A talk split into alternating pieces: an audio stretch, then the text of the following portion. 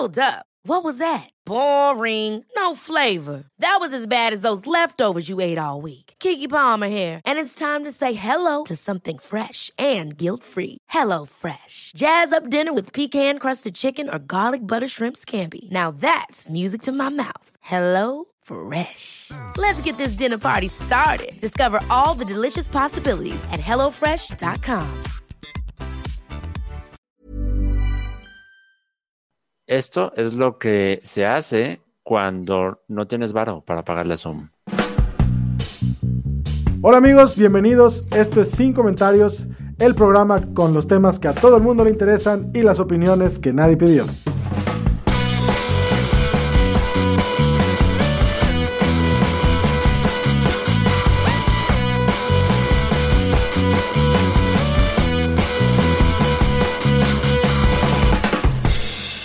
Lalín, te introduce a este show y haznos reír si te es posible.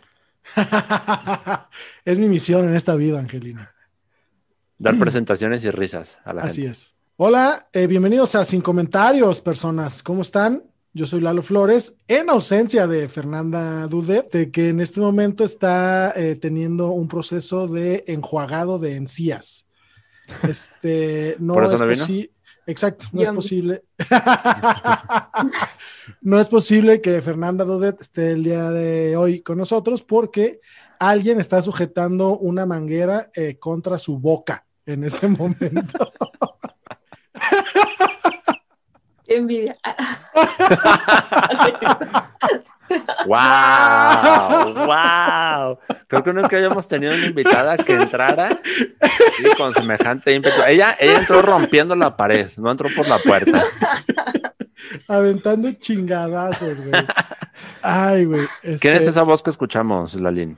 Este, ninguna voz, Angelini. Este, por alguna razón, mi celular dejó entrar un sonido, pero es, como podrás verlo, en la cámara está bloqueado. Entonces, no sé por qué chingados dejó entrar un sonido, pero no, no está, no está hablando nadie.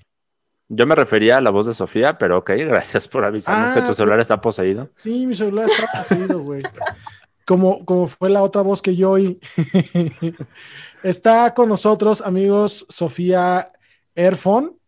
¿Eh? ¿Qué tal? Sí, sí, sí. arquitecta, influencer, influencer de la arquitectura en TikTok. Y está ¿Qué tal, también, eh? por supuesto, el chico de los hilos, que ahora es el chico de las plantas, pero que ya no es el chico de las plantas, sino que es el chico del gimnasio.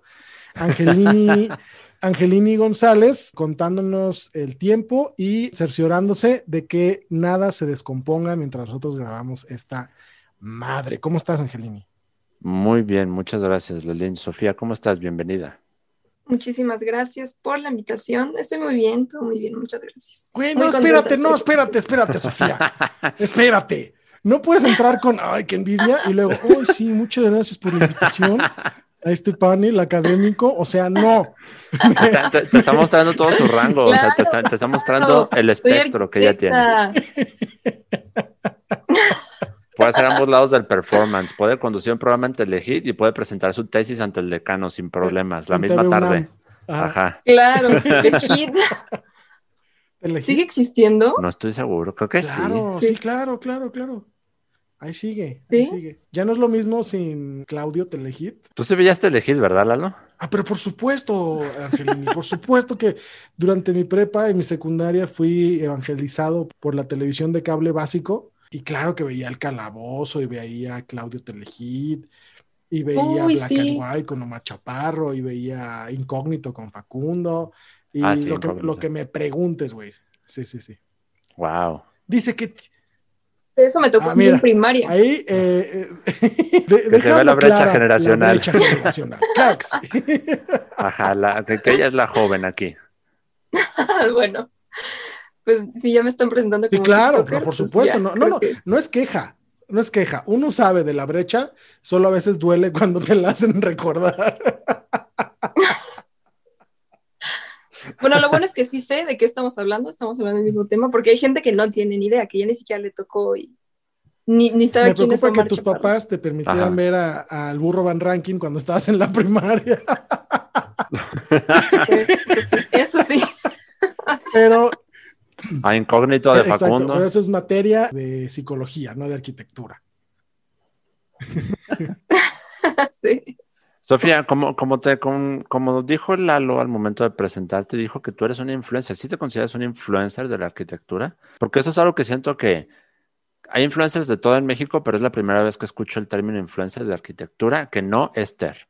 la Claro, claro, claro, es lo que te iba a decir. Yo, no, yo creo que influencers de arquitectura sí hay varios, lo que pasa es que como que el nicho se está ampliando apenas recientemente, Ah, ok. pero, Güey, pero 300 300 mil seguidores en TikTok, ¿se te hace poco? No, sí, sí, sí, es la influencer de arquitectura. ¿En, qué va- ¿En cuántos vas, este, Sofía? este, eh, sí creo que 315 mil, algo así. Güey, Wow. güey. Menos gente fue a ver a los tecos durante todo el tiempo que estuvieron en el estadio 3 de marzo. Sí, sí es cierto, sí. Sí, Entonces- la verdad es que sí, es, es mucha gente, ni siquiera yo lo dimensiono. Ok, a ver, y para los que viven debajo de una piedra o los negacionistas de TikTok, porque hay, hay, hay gente de mi generación que es negacionista de TikTok, Claro, sí, sí, que sí. no quiere entrar en TikTok porque cree que esas cosas son de chavitos. Claro, sí, sí, sí. A ver, eh, no es que sea de chavitos, es que es el futuro. Ese pedo es el futuro. O sea, bájense, sálganse de esa piedra y entren a TikTok porque ahí va a suceder ahora el mundo, ¿sí? Sí, pues yo ahí conocí a Fer. Exacto. Ahí es donde está la papa, como dicen los señores. Sofía, ¿qué implica ser una influencer de arquitectura en TikTok? ¿Qué haces en TikTok? Para los que viven debajo de una piedra. Ok, ok. Pues yo me dedico más bien como a divulgar, ¿no? A hacer divulgación de contenido que me parece mí interesante, que tiene que ver con arquitectura o incluso con cultura o datos curiosos. Eso es con lo que yo empecé. Bueno, en realidad empecé haciendo TikToks de mi perrita y no. Y luego de... Ah, y luego de mis impresiones 3D, que tengo aquí una impresora 3D. Y dije, Ah, bueno, sí pues voy a que grabar de esto, de los procesos. Y con eso me empezó a ir un poco mejor. Y dije, bueno, creo que esto sí está más relacionado como con lo que yo hago. Y luego un día dije, pues voy a platicar, porque estoy en la pandemia y me siento muy aburrida. Necesito platicar con alguien. Y, y me grabé hablando de temas que me parecían interesantes y que eran relacionados con lo que yo estudié, que es arquitectura. Buenísimo. Ok. A mí me gustaría entrar, porque yo he visto tus videos y sí me acuerdo los de la impresora 3D, que fue muy popular, el de la mesa imposible, la que está Ay, at- sí. atada. Que En lugar de patas tiene hilos y se sostiene a sí misma por pura tensión. Sí, sí, Tienes sí. que ver eso, Lalo, te va a volar la cabeza. A ti que te gusta ver cosas que no entiendes. El TikTok es para jóvenes, Angelina. No estés. ¿Tú no ¿Ves lo que te digo? TikTok, Lalo? ¿Ves lo que te Eh, digo? fíjate que tengo un TikTok que empecé a usar hace como un mes, que subí dos historias en el que expliqué un par de cosas de derecho, pero luego la adultez me convocó a dejar de hacer TikTok. Estaba, estoy en proceso de, de graduarme de una maestría y Sí. no hay tiempo para todo, amigos. No hay tiempo para Sí, todo. lo entiendo, sí, lo entiendo. Entonces espero ahora que entregue mi trabajo final, me lo aprueben y, y pueda ser feliz de retomar las actividades de Chavo Ruco y poder integrarme a las filas del TikTok para la diversión. Este, que por cierto, amigos de Patreon, eh, pueden ir al Behind the Podcast, en donde eh, he revelado cuál es mi nuevo proyecto de TikTok para este 2021. que Es- yo creo que un- sí va a funcionar, ¿eh? va a pegar. ¿Crees Sí. que va a funcionar, Sofía? Sí, viral, La neta, yo 100%. creo que sí. Ok. Sí. Entonces, pues, ¿saben qué? Ya, ya me arrepentí. Ya me arrepentí. Porque me la van a robar. Ajá, mejor primero hazlo y luego lo anuncias. O paguen el Patreon y entérense del chisme. Exacto. Exacto. chisme. Sí, eh, pero, pero Luis Valle, si estás escuchando esto, te vamos a necesitar. Espera nuestra llamada. Este, por ahí el Angelini hablaba de que no solo hablas de impresiones 3D y no solo hablas de tu perro, sino que de pronto presentas información muy importante. Por ejemplo, cosas de en España, Angelini, dijiste, No, no, no, en Medellín. en Ahí- ahí, Medellín, te va. Colombia. Ajá. Ahí te va el TikTok que yo vi, que Sí, me tú, voló tú. la cabeza Ajá. de Sofía. Porque Sofía en un TikTok, eh, ella en sus TikToks explica temas de arquitectura, pero así te lo explica como si tuviera cinco años, lo cual yo lo agradezco mucho, porque te pone dibujitos y memes y, y- Sí. y es como, yo, yo aprecio mucho eso, soy una persona muy visual y también con un entendimiento muy limitado, entonces es muy padre que me expliquen cómo apreciar los edificios con memes. Gracias, Sofía, Sí, por no, esa eso es. importante labor. Me hubiera gustado a mí que me lo, Y en uno de esos TikToks explica Lalo Flores cómo gran parte de lo que fue el milagro de la recuperación de Medellín, Colombia, después de las guerras contra este, las FARC y los grupos de cárteles este, de las drogas en Colombia, gran parte de la restitución social, del tejido social de Medellín, fue gracias a la arquitectura, al urbanismo de la así ciudad. Es, así es. Esto es una cosa bien cabrona porque esto es algo a lo que yo aprecio aquí en México, tenemos súper fuera del radar, pero machín fuera del radar. A ver, pero, pero primero que Sofía nos explique qué pasó en Medellín. Angelina, Dale. por favor. Sí, como, como dijo Ángel, eh, tenían un problema con el narcotráfico, ¿no? Era, era una ciudad que estaba, pues, ¿cómo decirlo?, eh, en, en rezago, tenían muchos problemas sociales. Y entonces para mejorarlo y que pudiera crecer más, tanto social, cultural, económicamente y, de muchos aspectos más, lo que hicieron fue invertir mucho en urbanismo y en la conectividad en la sociedad. Entonces empezaron a hacer muchos proyectos que tenían que ver tanto con arquitectura como con, con urbanismo, movilidad, por ejemplo, la implementación de, un, de unas escaleras eléctricas que conectan las, bueno, por diferencia de alturas, las zonas más bajas con las más altas de Medellín, que Medellín tiene muchas montañas. Entonces la conectividad y el, pues es muy difícil para el peatón poder moverse a lo largo de Medellín. Entonces to- implementaron muchos proyectos para que mejorara O la sea, ciudad. la, la- la intención del gobierno ¿Verdad? fue, eh, de, de cierta manera, lograr que la gente pudiera andar más cómodamente por las calles después de haberse encontrado sitiados por, por este gran problema de narcotráfico que significó todo el mitote que ya no sabemos que armó Pablo Escobar y el resto de los cárteles en Colombia, pues, ahí a finales de los 80, principios de los 90, y una manera de recuperar la ciudad fue volverla caminable, según te estoy entendiendo. Sí, no solo caminable, que fuera mucho más fácil eh, poder moverte, transportarte. Te digo, implementaron escaleras eléctricas públicas, o sea, en, en Yo la las pasaría calles. ahí nomás divirtiéndome. También, Honestamente, amigos, o sea, tomaría 10, 15 minutos de mi día nomás para subir y bajar escaleras. No, no, no, y de hecho es algo muy turístico. Lalo, eh, eres un personaje de los Simpsons, Lalo. Sí te Sí. imagino dibujado en color amarillo haciendo eso todo el día. ¿Y qué más, Sofía? Perdóname, te interrumpí. ¿Qué más? Luego está el tema del teleférico que también Ay, eh, mencionabas. justo, ese, ese- se me había ido esa palabra, el teleférico. También tiene un teleférico para conectar los dos extremos de los puntos más altos de las montañas en, en Medellín, unas escaleras que rodean todo el- la ciudad. ¿Y qué logran estos cambios en términos de urbanismo? Es decir, os- sí sabemos que interconectan mejor a, a la ciudad o, a- o al transeúnte, como nos lo estás diciendo, pero el motivo ulterior, ¿qué es lo que hay detrás? ¿Cuál es la lógica de decir, ah, lo que necesita la gente es poder subir y bajar más cómodamente de un lugar a otro? Sí, es que lo que existía antes de que no hubiera una buena movilidad es que habían como, habían muchas comunidades marginadas en Medellín. Entonces, al lograr una mejor conectividad, pues crecen mucho eh, la sociedad en el sentido de que ya no hay problemas sociales, nuevos empleos.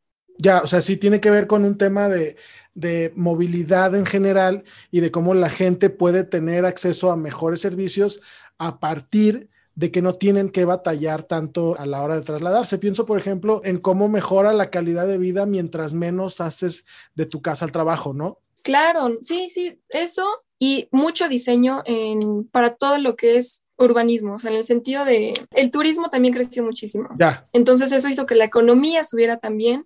Ganó un premio Medellín, de hecho, el premio Lee Kuan Yew, que es un premio de urbanismo. es japonés. Sí, es un premio, Lee Kuan Yew se llama, ¿Y a quién se lo dan? a la ciudad. No, me refiero. Me- me- Fíjate, ahí la culpa la tengo yo, por pendejo, por- por no hacer bien la pregunta. ¿Qué tipo de logros se merecen el premio Lee Kuan Yew que, se lo que Medellín en, en algún momento se lo ganó? Claro, o sea que los proyectos urban- eh, de urbanismo logren trascender más allá de solo un diseño y que ayuden a la comunidad socialmente a, en este caso, a superar problemas o que crezca muchísimo más. eh, creo que también ganó como una de las ciudades más felices. Medellín. De hecho, de hecho, yo sí me acuerdo de publicidad en internet hace no muchos años, hace poquitos años, publicidad de turismo de Medellín que la pintaba como la ciudad de las sonrisas o una cosa así.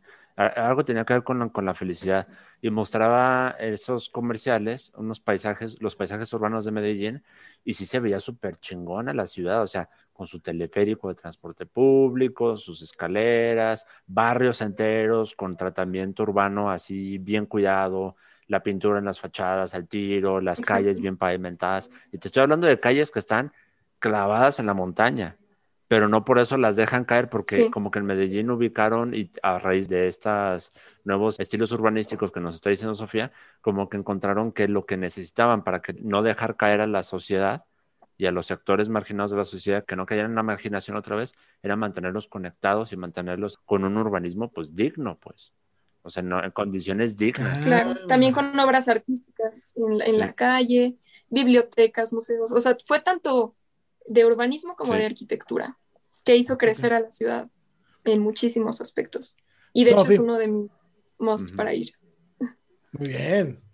Próximo, próximo eh, viaje, eh, viaje a Medellín. Pregunta importante.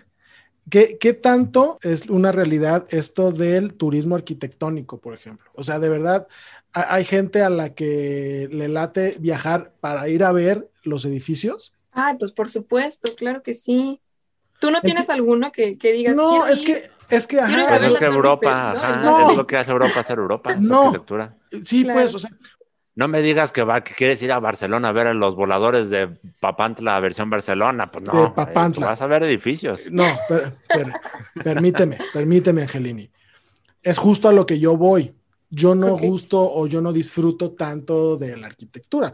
Claro que entiendo el valor histórico cultural de determinados edificios y entonces cuando vas a una ciudad antigua como es París o Barcelona o Madrid, donde tienen como sus partes que se conservan los edificios muy antiguos, pues bueno, de pronto ya esos ya se consideran puntos turísticos por el antecedente histórico, por lo que ocurrió ahí o, sencillamente por los años y años que tienen ahí y las cosas que entre comillas han visto pasar a estos edificios. Pero este rollo de ir a visitar un lugar porque hay un edificio que diseñó fulanito de tal, alguien contemporáneo, de pronto me suena como un momento, ¿no? Sí. Pues eso pasa aquí en, México con la casa de Frida Kahlo, la casa de Barragán, el estudio de, Barragán. Es justo el ejemplo que les iba a poner. La casa Luis Barragán, que está aquí en la Ciudad de México, en Tacubaya, es uno de los lugares donde todos los arquitectos del mundo es como, Es como un sitio de peregrinaje, ¿no? Así como de, religioso, ¿no? Tenemos que ir y tocar la piedra que Barragán tocó y te persienas y ya eres arquitecto. Exacto. Y entonces, desde esa perspectiva, ¿cuáles son otros puntos arquitectónicos turísticos importantes que están por ahí por el mundo y que uno, desde la perspectiva del abogado que bebía licor de melón porque no le alcanzaba ni para Bacardí, eh, deberíamos eh, por lo menos tener a la vista o tener en el radar? Yo creo que me iría siempre por todo lo que tiene que ver con la religión. La arquitectura religiosa a lo largo de la historia es la que siempre se le ha invertido más tiempo, dinero, recursos. Y hablo de religión no solo de iglesias, sino también, por ejemplo, de mausoleos o de cementerios. Son los que son muy ricos culturalmente y que se les da mucha importancia y son patrimonio de, la historia. Siempre todo lo que, tiene que ver con religión por ahí alcanzo a entender yo que a mí me, apasiona mucho este, la historia de la arquitectura y por me apasiona mucho me refiero a que ya vi todos los videos de Ter. o sea, he, aprendido... ¿Qué, quién es Ter? A ver, explíquenme su chiste. ¿Quién es Ter? ¿Cómo no sabes quién es Ter? No sé, es la edad. Ter, ter es... Tú dile, Sofía. Tú, tú eres la que tiene las credenciales para decirle quién es Ter. Por favor, por favor. Yo creo que, bueno, Ter es eh, mi religión. no, es una youtuber que, de, España que habla de arquitectura. Yo creo que ha sido como de las pioneras que hablan de arquitectura, pero más de un tema como, pues sí, divulgativo, pero de entretenimiento, ¿sabes? No, o sea, no es como de, te voy a dar un documental serio. Ya, ya, ya, ya, ya. Entonces, ella, y entonces supongo que viaja y recorre este. No, desde su cuarto. No, No es el Luisito No, comunica de la no. arquitectura que sí, que sí No. acabó la prepa. Eso, ella sí fue a la universidad. Ella es No, maestra no. de arquitectura. Sí. Ah, entonces desde, desde un, un estudio, supongo. Y No, ya tienes que verlo. O sea, está muy "Oye, cabrón ok, lo que ella hace. Aprendes un chingo. Sí. Sí, es a- muy buena, es muy Lo voy a anotar en mi lista. Ahora que ya tenga un poco de tiempo libre en el 2025, me voy a dar la tarea de entrarle a esto. Y la mencionaba yo ayer porque, un poco como lo de- con esto que decía Sofía, o sea, yo he aprendido que ha sido la religión, las religiones las que históricamente han impulsado avances arquitectónicos y constructivos muy cabrones, porque, Sí.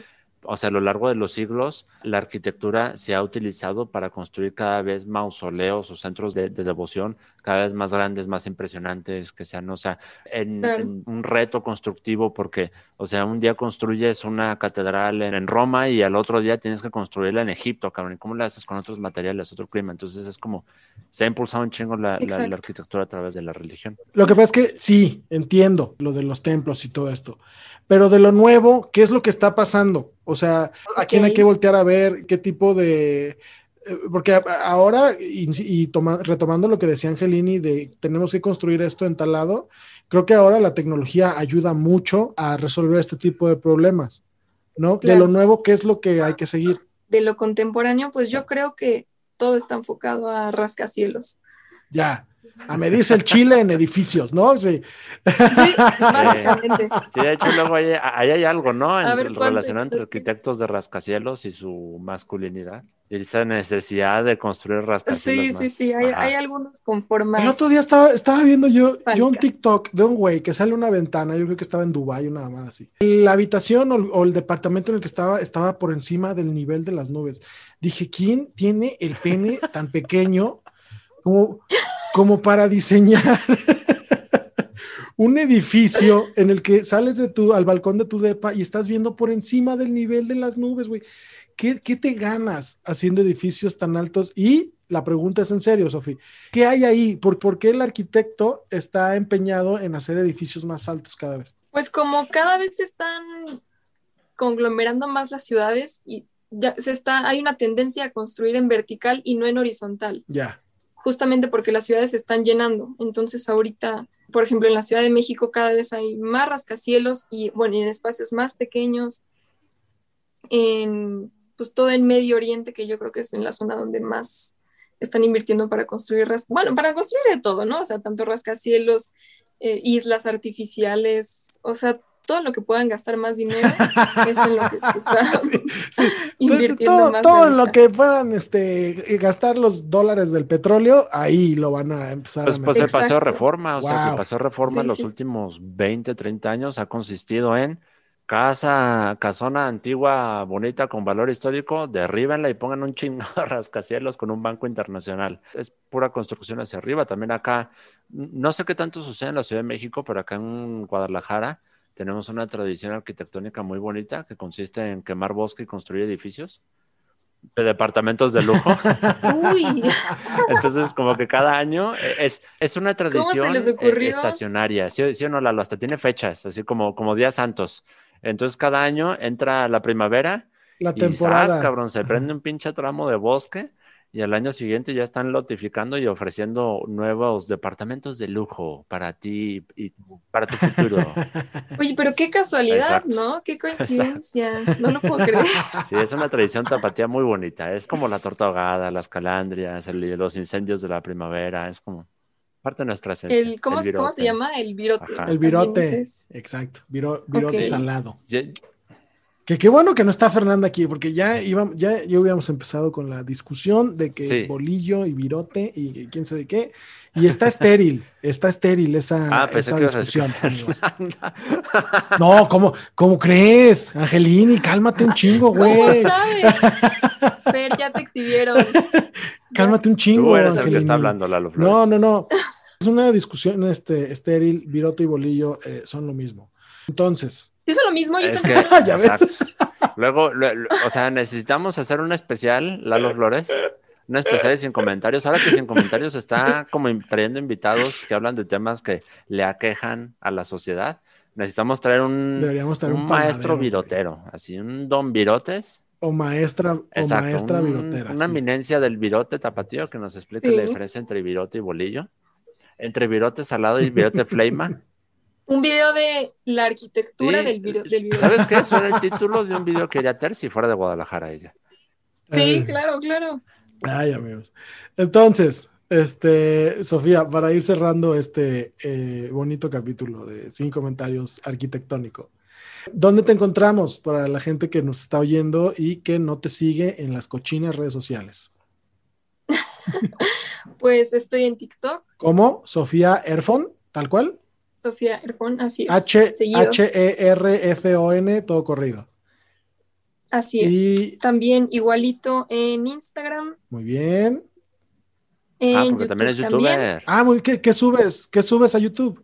Sí, pues a- más o menos hablo de lo mismo, pero en 10 minutos. Ahí es la versión Ah, extendida. Está bueno su canal de YouTube, ¿eh? recomiendo mucho que se pasen. Luego está muy chistoso porque Sofía. entré a tu canal de YouTube y el primer video que me salió, el primer segundo del video decía, todo el mundo me está diciendo que si soy la ter mexicana. Sí, no, por favor, ya no me digan eso. No, a ver, muchachos. Ter es Ter, merezco. Sofía es Sofía, las dos son fabulosas. Síganlas a ambas, pero ahorita Sofía es nuestra invitada, así que sigan a primero ella y vean todos sus videos. Les encargo. Porque van a aprender un chingo. Contigo aprenden un chingo. Sí, es, está entretenido. Pero, ¿qué iba a decir? Ah, sí, de hecho ahorita estoy enfocada un poquito más en YouTube. Ah, muy bien. Entonces ahí, ahí estoy más presente para que me Vayan y sigan a Sofía. Angelini, algo que tengas que agregar a esta bonita edición. Este, nada, a mí me gustaría volver a insistir en que sigan a Sofía. Se aprende mucho con ella. Yo aprendí, Lalo, hay un edificio en Reforma, un- hay un rascacielos que eh, no tiene vigas adentro, el edificio. Y lo tuvieron que construir Entonces- así. O sea, fíjate, la Ciudad de México es sísmica y está arriba de un lago, ¿no? Y a los arquitectos les valió madre Ajá. y dijeron, ¿sabes qué? Pues sin vigas adentro, chingue su madre, las ponemos por fuera. Por, ah, columnas, perdón. Columnas, sin columnas. columnas, las ponemos por fuera. ¿Por qué? Sí, sí, Porque yo sí. soy un chingón y yo digo, ¿cómo lo ves? Y, y ese edificio Ah, está, o sea, está volando encima de una casa, una casona antigua que no podía, que tenían que respetar. Entonces movieron la casona, pusieron los cimientos del edificio, Ujú. regresaron la casona a su lugar y construyeron un edificio sin columnas encima de esa casona. Y todo el mundo está muy tranquilo con eso y nadie está preocupado más que yo aparentemente. Esas hermoso, cosas son las que aprendes hermoso. Es la siguiendo a Torre Sofía. Reforma. ¿Cómo se llama, Sofía? Torre Torre Reforma. La- que en su tiempo fue la más alta de la Ciudad de México. Ahorita ya no, pero sí lo fue. Muy linda. Ese sí, síganlo para que vean todo Sí. eso y se enteren de más chismes. Échense ese rock and roll. Amigos, eh, saben que los queremos mucho. Bueno, eh, Fer no. Fer dice que no nos quiere porque no nos conoce. Pero la verdad es que cualquier persona que esté dispuesta a dedicarle tiempo a escuchar esta cosa es una persona a la que yo voy a querer mucho. Entonces, muchísimas gracias por estar acá. Si quieren tener acceso al contenido exclusivo de Sin Comentarios, dense una vuelta al Patreon en el que por una módica cantidad nos pueden escuchar, pues hablando de tema vario. Tema en esta vario, ocasión de qué fue eh, ya tenemos... No, amigos, eh, ¿para, qué, ¿para qué se los echo a perder? Si, no, no, No, no, ahí les va. Yo, sí les voy a antojar. No, va a salir a la par de lo que sí, grabamos el día de hoy. Ah, porque se habló de... La- no, no, no. La arquitectura en la pornografía. Ajá. Porno brutalista. se habló del diseño de sonido Ajá. en la pornografía y se habló de mopeds con hepatitis. Así es. Y seguramente, es, eh, querido escucha de este podcast, estará muy confundido. Si quieres respuestas, las respuestas están al alcance módico de un dólar al mes, Paguen, paguen, paguen. para que sepan lo que es el porno brutalista. Muchísimas gracias por estar acá, amigos. Gracias, Sofi. Gracias, Angelini. Que estén muy bien, amigos. Hasta la próxima.